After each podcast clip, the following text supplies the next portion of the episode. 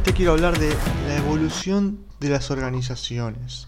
Cómo fueron evolucionando los organigramas de las organizaciones para centrarse poco a poco en el cliente. Y vamos a ver cómo, ¿no? Cómo pasaron de, un tipo de organización, de un estilo, de un organigrama diferente, al organigrama que tenemos hoy actualmente que obviamente conviven eh, los tipos de organigramas que vamos a hablar.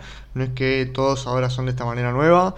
Eh, de hecho, en una misma organización conviven a veces varias estructuras y muy pocas organizaciones actualmente han llegado a esta organización eh, que vamos a hablar ahora centrada en el cliente, ¿sí? pero principalmente vamos a ver un poco esa trayectoria.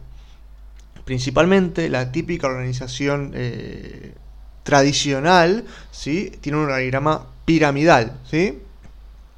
una organización muy jerárquica, muy jerárquica con una cumbre en lo alto que toma todas las decisiones y que no delega el poder de decisión eh, más para abajo. Obviamente hay, gerencias generales, hay gerencias eh, corporativas, pero las decisiones verdaderamente de organización, las decisiones de estrategia, eh, se toman en la cumbre, ¿sí? en lo que sería el directorio de la organización. ¿sí?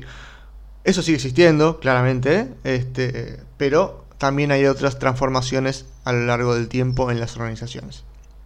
¿Sí? Con este esquema hablamos de las organizaciones más tradicionales. Ahora bien, con el tiempo, en las últimas décadas han surgido lo que son las organizaciones matriciales. Si piensen más, en lugar de un triángulo, digamos, veámoslo como geométrico. Si la piramidal es un triángulo, es una pirámide, eh, la matricial es más como un cuadrado o un cubo. ¿sí? Son organizaciones que se estructuran por unidades de negocios, ¿sí? por producto, por servicio, por segmento o por funciones. Si se dividen en diferentes eh, unidades según el criterio que tomen, ¿no? Sí, por funciones, por producto, por servicio, pero se dividen en unidades. Cada unidad toma de manera separada eh, las decisiones, ¿sí? Sobre su negocio puntual.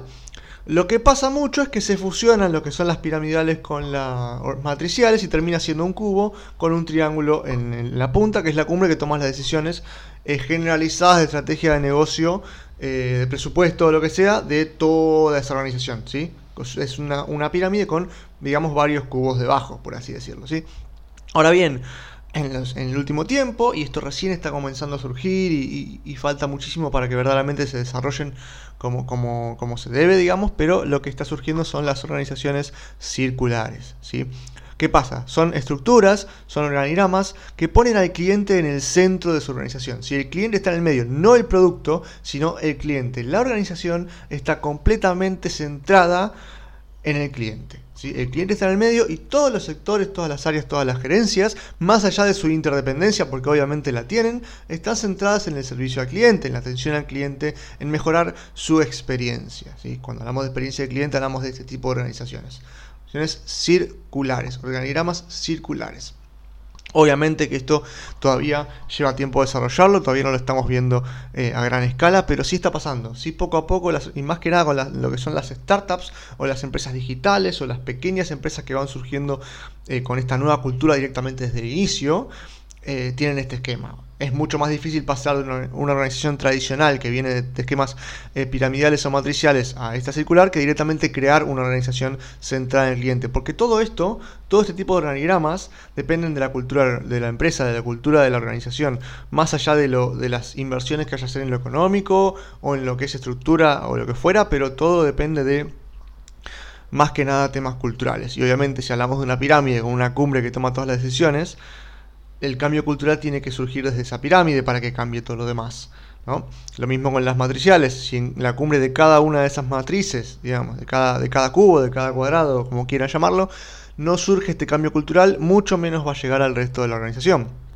Entonces, organizaciones centradas en el cliente. Esto es lo que tenemos que tener en cuenta, tenemos que pensar, tenemos que segmentar nuestro eh, negocio, encontrar nuestro nicho y encontrar cómo toda la organización tiene que buscar atender mejor al cliente, brindar una mejor experiencia, brindar un mejor servicio, que el producto esté centrado en el cliente, que la atención esté centrada en el cliente, que el servicio esté centrado en el cliente, que todas las personas que forman parte de nuestra organización estén pensando en el cliente, no en el proceso, no en el procedimiento, no en el producto, sino en el cliente.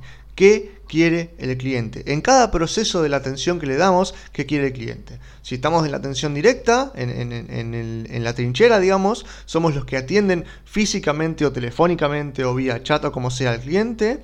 Si somos los que desarrollan los productos, bueno, tenemos que estar pensando en el cliente. Si somos los que piensan en los precios, en la estrategia comercial, en las ofertas, también tenemos que estar pensando en el cliente. Siempre toda la empresa, toda la organización tiene que estar centrada y pensando constantemente en el cliente. Entonces, Quería dejarte este dato, quería que en este episodio del podcast pienses más que nada en cómo eh, estructurar el organigrama de tu organización, de tu empresa, si la estás creando, si ya la tenés o como sea, que estés pensando en este tipo de estructura. Circular, centrada en el cliente, el cliente en el centro de toda la cultura organizacional. Así que bueno, esto es todo por hoy. Espero que te guste este tema. Cualquier cosa, sabes que me puedes consultar a través de Instagram, LinkedIn, Facebook, lo que sea. Me encontrás como Ebony Alian o Bonas Marketing en este podcast y en el otro día por medio también va a haber información constantemente. Así que bueno, nos vemos, nos escuchamos, estamos en contacto. Hasta la próxima.